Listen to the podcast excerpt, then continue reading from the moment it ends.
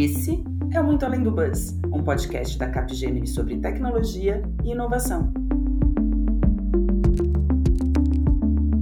Bem-vindos e bem-vindas, novamente dando sequência à segunda parte do nosso episódio da série Alice no Mundo Tech, uma série especial da Capgemini em parceria com a Serve Sinal, onde temos como convidados o Magdiel Gasparini, gerente executivo no Banco do Brasil, e estamos aqui compartilhando a sua experiência sobre o uso da plataforma Low Code. E também, junto, o nosso comentarista, Guilherme Duarte, gerente de parceria estratégica da Capgemini com a Serve Sinal. Sejam os dois muito bem-vindos novamente e vamos lá, vamos dar sequência à nossa segunda parte desse nosso grande bate-papo. Eu acho que para o Brasil, ou inclusive para o banco, né, é, tem uma, uma na nossa no nosso alinhamento quando a gente conversou a gente falou sobre você falou algo que eu marquei aqui democratizar para agilizar né? Eu acho que essa é uma mensagem super importante e tem muito é, é, é, contexto do que você acabou né de, de dizer e comentar você acha que esse movimento, é, este é um movimento pioneiro no Brasil, né, dessa democratização para agilizar, quando a gente olha para recursos na área de TI? Renata, assim, eu, eu, eu, prefiro não tirar essa conclusão. Essa eu vou deixar. Você vai deixar você. aberto. mas, mas eu posso. Eu, eu posso afirmar que ainda a gente não encontrou é, nenhuma empresa no Brasil que esteja trabalhando é, com a plataforma low code e com o mesmo empenho que o Banco do Brasil tem feito para capacitar os seus funcionários fora da TI central, para que eles possam é, acelerar a transformação digital, é, usando essas capacidades que uma plataforma low code oferece para automatização dos seus processos de back-office, a própria construção né, de, de, de soluções que simplifiquem e automatizem os fluxos de trabalho é, dessas áreas. E com então, um assim, programa como vocês têm e fizeram, né? O Faz aí um programa super bem estruturado, né? Está muito bem estruturado. Isso é. aí a gente se orgulha é. com certeza, viu? É, com certeza, com certeza. É, então Renata, vamos. Você me permite um comentário aqui? Claro, claro. É, eu queria ouvi do Magdiel duas, é, dois pontos que eu vejo que são chave aqui quando a gente fala de a, agilidade, né? A questão da velocidade e, e relevância. Um deles diz respeito à integração.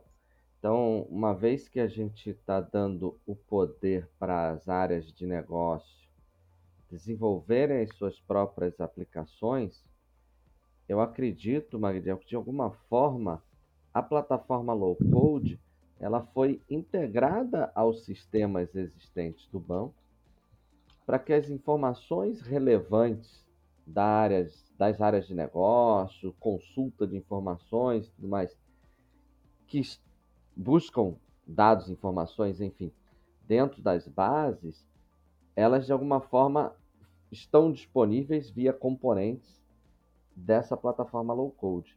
É, é isso mesmo? Como é, como é, que, como é que foi para é, transformar o programa Faz Aí numa, numa coisa relevante para o usuário, onde ele pode encontrar as informações que ele quer, mas ao mesmo tempo sem a questão toda de acesso e, e sistemas individuais? Guilherme, esse é um. É eu acho que seria assim, até um dos atrativos hoje no olhar das áreas de negócio para a, a proposta da plataforma low code. Ela, dentro do banco, ela, ela se integra ao nosso ecossistema. Ela não é uma plataforma para que ocorra ali automações e que essas automações elas não possam é, se integrar aos nossos demais sistemas.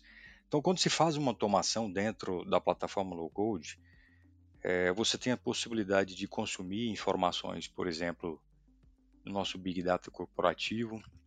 Você tem a possibilidade, lógico, observando a política de governança, de integrar e interagir com os sistemas corporativos do banco, o que a gente costuma e fala que é a possibilidade de uma automação de ponta a ponta, nascendo no low code e finalizando é, com alguma ação em um sistema corporativo do banco. Você tem a integração com as nossas camadas de segurança e a uniformização do processo de concessão de permissões para, essa, para esses sistemas, ou seja, a mesma forma, o mesmo canal que os nossos gestores é, utilizam para concessão de permissões aos, aos nossos funcionários nos nossos sistemas corporativos é o mesmo utilizado para concessão do, das soluções dentro da plataforma low code. Então, isso é uma das grandes diferenciais é, da Shadow. A Shadow ela não tinha esses caminhos, ela não era, ela não tinha uma governança que permitia a essas áreas gerar automações e que essas automações se integrassem a esse ecossistema. Então isso aí é um dos pontos chaves é, para um olhar diferenciado das áreas de negócio para a plataforma low code. Muito legal, Magdiel, muito legal. É, então, o que você está me falando é muito além de uma macro ou um robô que emula a atuação de uma pessoa para realizar uma operação ou para acelerar ou automatizar algum processo. O que a gente está falando é de é, trazer para a área de negócio a possibilidade de consumo de dados dentro de um meio oficial, pré-aprovado, com toda a governança né, de segurança e acesso, para que eles é, modernizem os seus fluxos de trabalho através dessa plataforma. Perfeito resumo, Guilherme. É exatamente isso. Essa é nesse nesse propósito que a gente tem trabalhado. Estamos num, numa numa jornada de aprendizado, né? inclusive junto com as áreas de negócio, mas isso é o que a gente está viabilizando hoje com o low code dentro do banco. E acredito que vocês já estejam até montando um manual, né, Magdiel? Né, um manual do uso, definindo aí as melhores práticas, com certeza. Nessa linha que vocês estão, é... o Guilherme, quero aproveitar os seus comentários e você que conhece outras realidades e está aí muito focado no mercado de tecnologia, como é que está sendo a utilização dessa plataforma do low code no mercado? Você tem alguns casos, alguns exemplos? Oi, Renato, perfeito.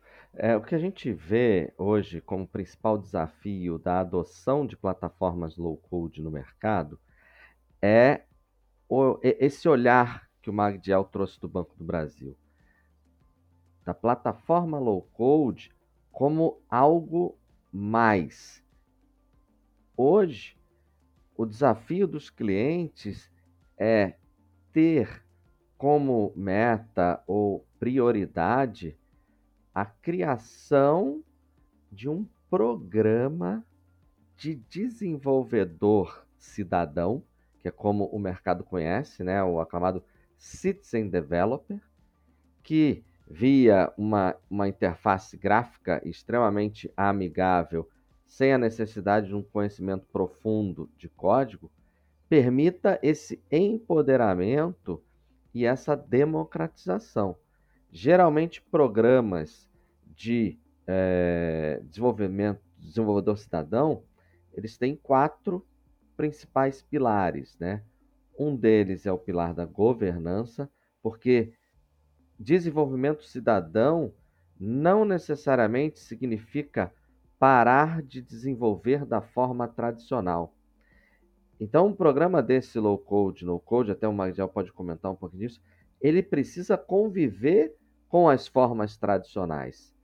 Veja que aqui nós não estamos falando de uma substituição do que já é feito de forma tradicional. A gente está falando de um a mais além das esteiras tradicionais dentro do core business, das esteiras tradicionais de evolução da plataforma de negócio, a gente está falando das aplicações e processos departamentais que nunca teriam prioridade na fila comum de desenvolvimento né, das áreas de aplicação. E aqui eu não estou falando do banco, estou falando né, de um comportamento das áreas de aplicações como um todo, né, aonde gerava-se esse desconforto, esse sentimento de estar atrasado né, dentro dos usuários que precisam demandar alguma coisa e buscavam muitas vezes soluções alternativas.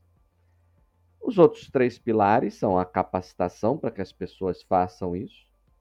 O outro é a mudança cultural, né? conseguir mapear dentro das empresas quem são os early adopters ou os easy adopters, né? que vão adotar de uma forma mais fácil para contagiar os outros. E o quarto pilar é a gestão da plataforma, né?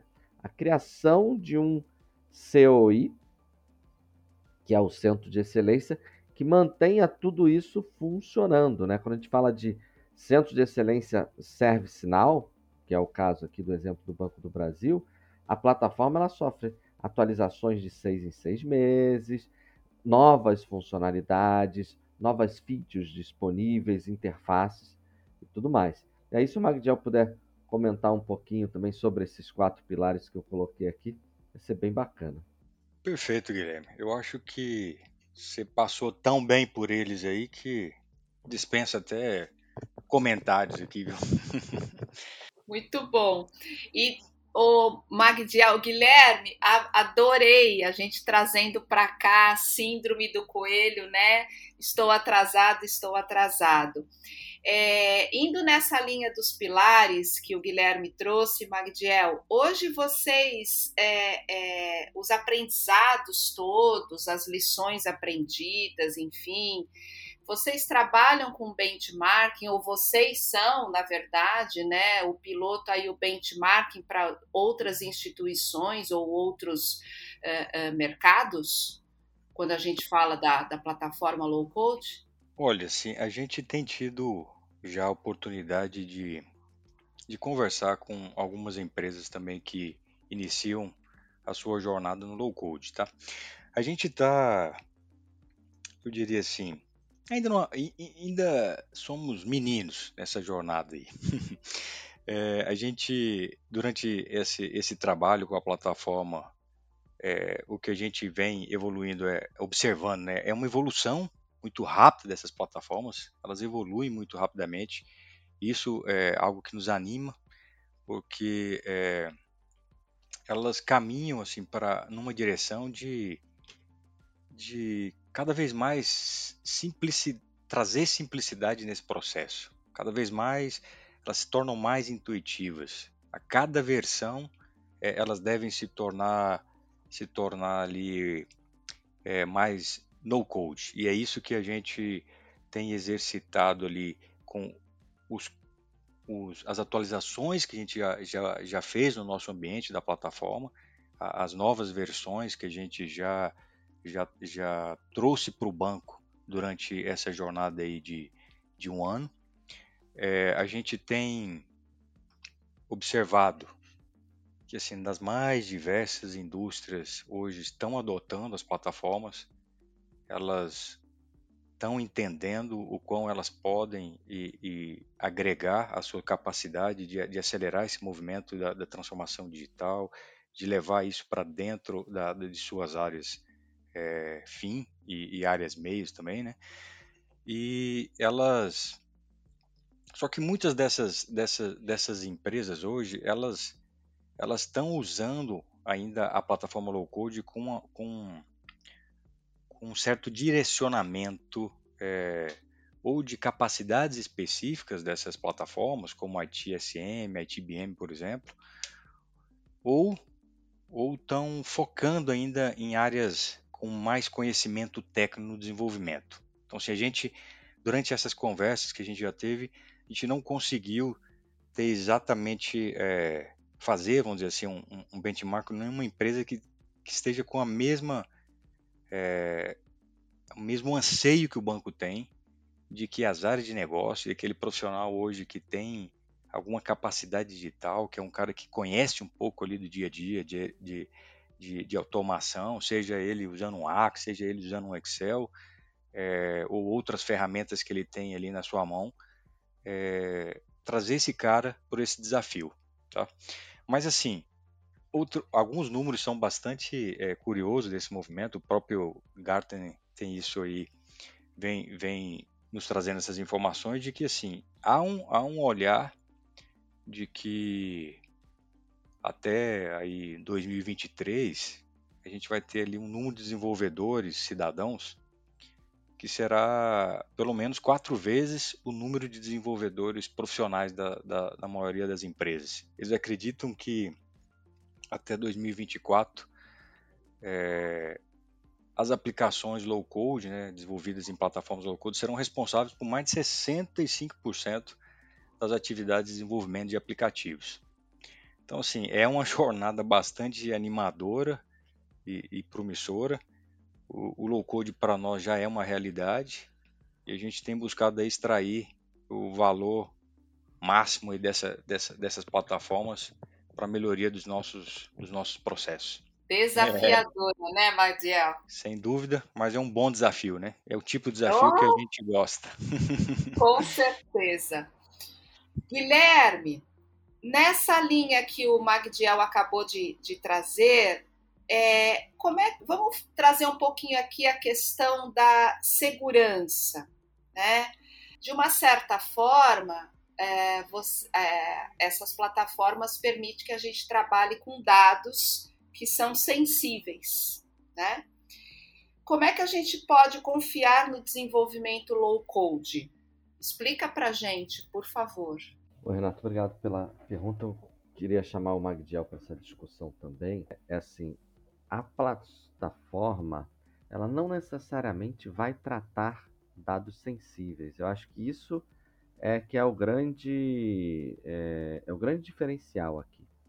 Quando a gente comentou anteriormente sobre o consumo de dados da plataforma que estão nos sistemas é, existentes, e aí eu não quero utilizar o termo legado, porque muitas vezes não são sistemas legados, são sistemas atuais e que foram desenvolvidos né, e estão em linha com, com o que a, a instituição, enfim, a empresa busca. É, primeiro, o usuário da área de negócio, ele já é um usuário, vamos chamar assim, empoderado para ter acesso àqueles dados. Então, quando a gente fala de um processo de negócio que iria rodar em planilha, é, por e-mail ou em arquivos compartilhados da rede e tudo mais, é, é muito importante entender que o mandato para ter acesso àqueles dados, a área de negócio já tem. Então, a, a plataforma low code, no code, ela não vai entrar nesse mérito. Mas o que, que vai acontecer? Uma vez que você integra essa plataforma ao barramento, eu vou usar um termo mais genérico, ao barramento de integração da empresa, e aqui o, o Magdiel pode falar um pouquinho mais da questão do banco, né? Que tem os seus níveis de acesso, aquele nível de acesso que aquele usuário já tem o um mandato para acessar, isso já passa automaticamente para a plataforma. Então veja, eu não preciso criar um nível ou um controle adicional de segurança para a plataforma no code. Ela bem implementada, ela já vai herdar toda a governança de acesso já existente e que seria utilizado também para o desenvolvimento de um sistema numa plataforma tradicional. Concorda comigo, Magdiel? É, essa é a, é a, linha que vocês utilizaram aí no banco? Sem dúvida nenhuma, Guilherme. Sua colocação está perfeitíssima. A gente, por natureza, né?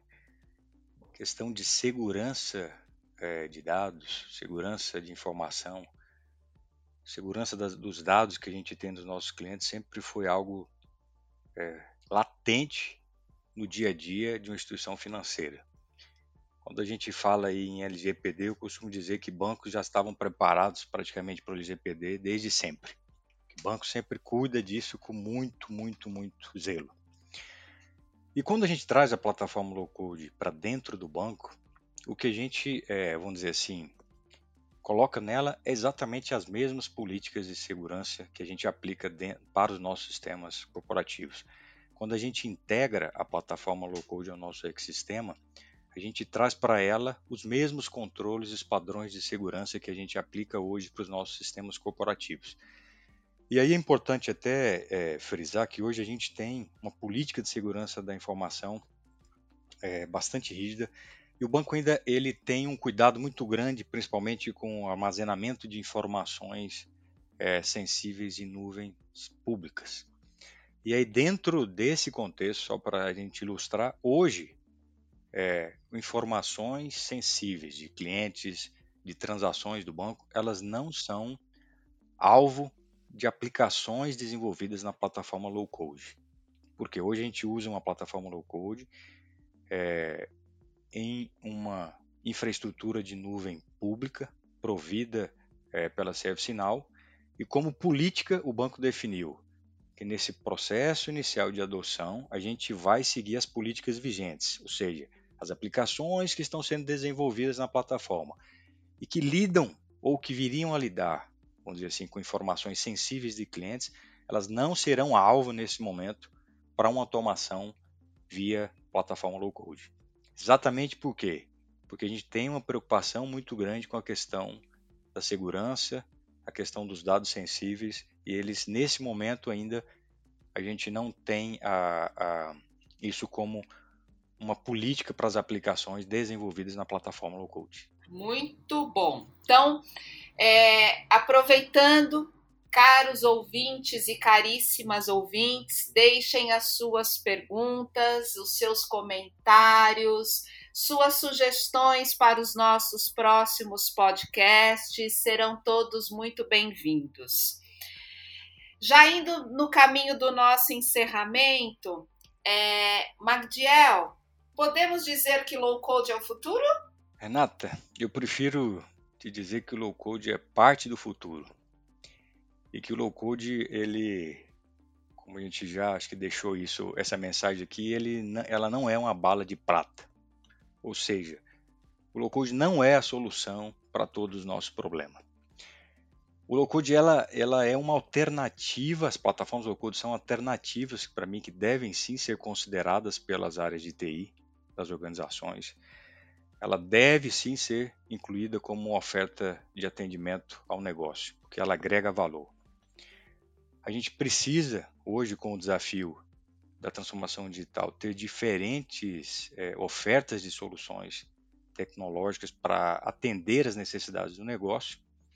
E aí eu estou me referindo exatamente é, a essas ofertas é, são ofertas de fato de soluções de TI, onde a gente tem um caminho corporativo de desenvolvimento, por exemplo, em house, é, a compra de soluções de mercado, seja ela on-prime ou SaaS, plataformas como plataforma de low-code, RPA, ou seja, a gente tem que ter é, as diversas é, soluções que melhor endereçam a necessidade, a necessidade das áreas de negócio. Então, é, em resumo, a gente precisa de diferentes esteiras para atender o negócio na agilidade que a gente é demandado nas áreas de TI e também, obviamente, atendendo a, a, as ambições digitais né, das organizações nesse contexto é, de transformação digital no qual a gente vive. E, aliás, que contexto né, que nos traz aqui para uma movimentação extremamente relevante.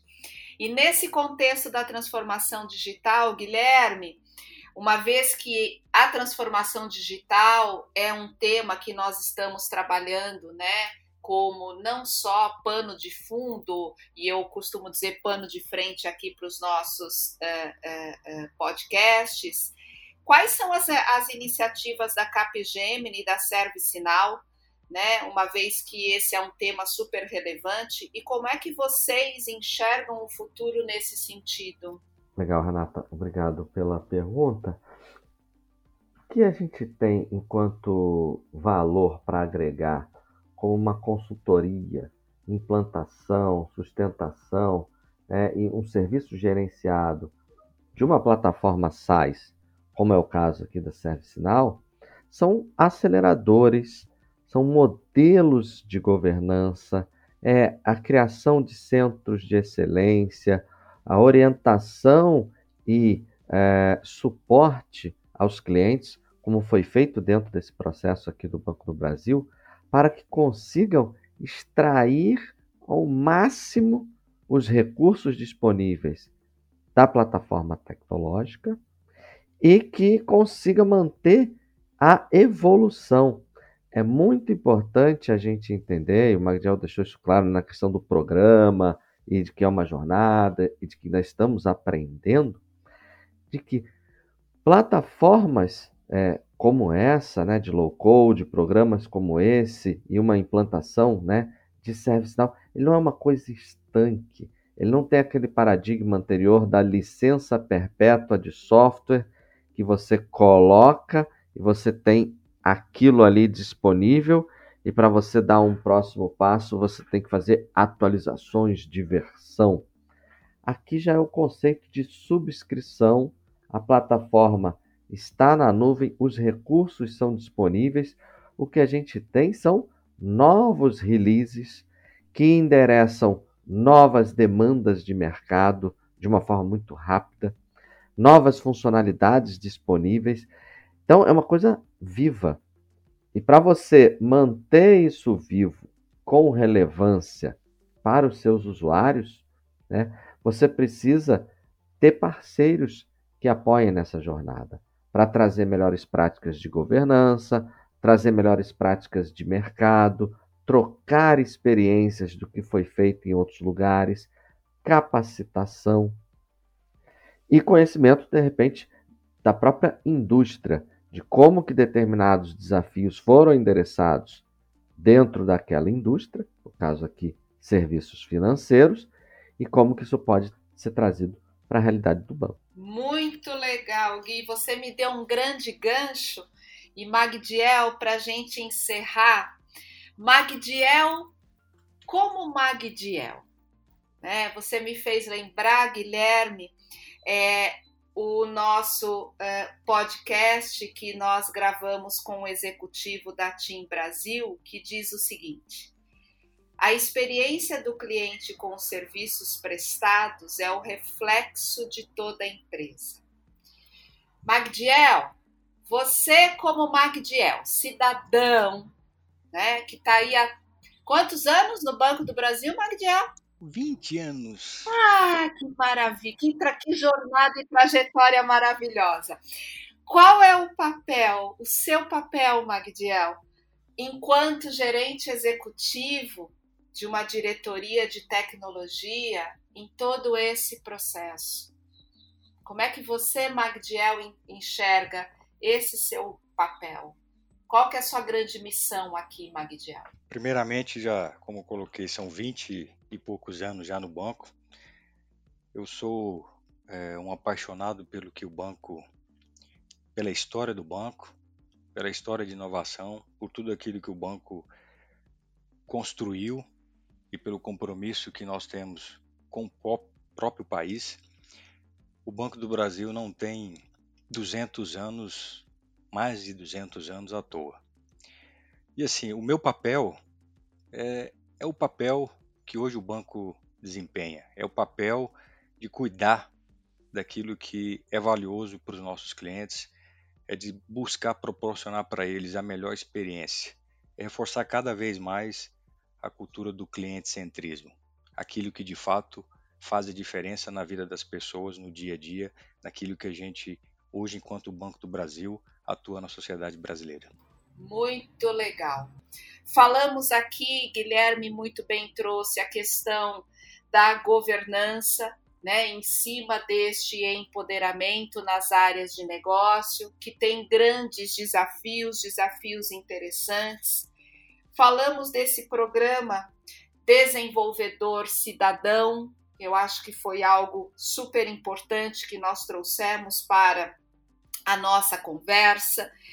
Aliás, fizemos alusão né, à síndrome do coelho, estou atrasado, estou atrasado. Magdiel comentou é, que é, até 2024 pelo menos 65% é, das empresas precisam aí, né, estar uh, uh, uh, em conjunto com soluções é, de softwares que estejam utilizando aí as suas plataformas low code, que serão então é, desenvolvidas e trazidas aí para é, uma forma mais ampla e ágil nessa formação, né, nessa formatação que nós temos hoje. Então, gostaria de agradecer aqui a participação e já indo para o nosso fechamento, convido vocês, nossos ouvintes, a seguirem o canal e a assistir o capítulo anterior dessa série que teve como convidado especial a Team Brasil, falando sobre automação digital no suporte a vendas e no back-office, tendo o tempo como métrica amiga. Até a próxima! Esse é o Muito Além do Buzz, um podcast da Capgemini sobre tecnologia e inovação.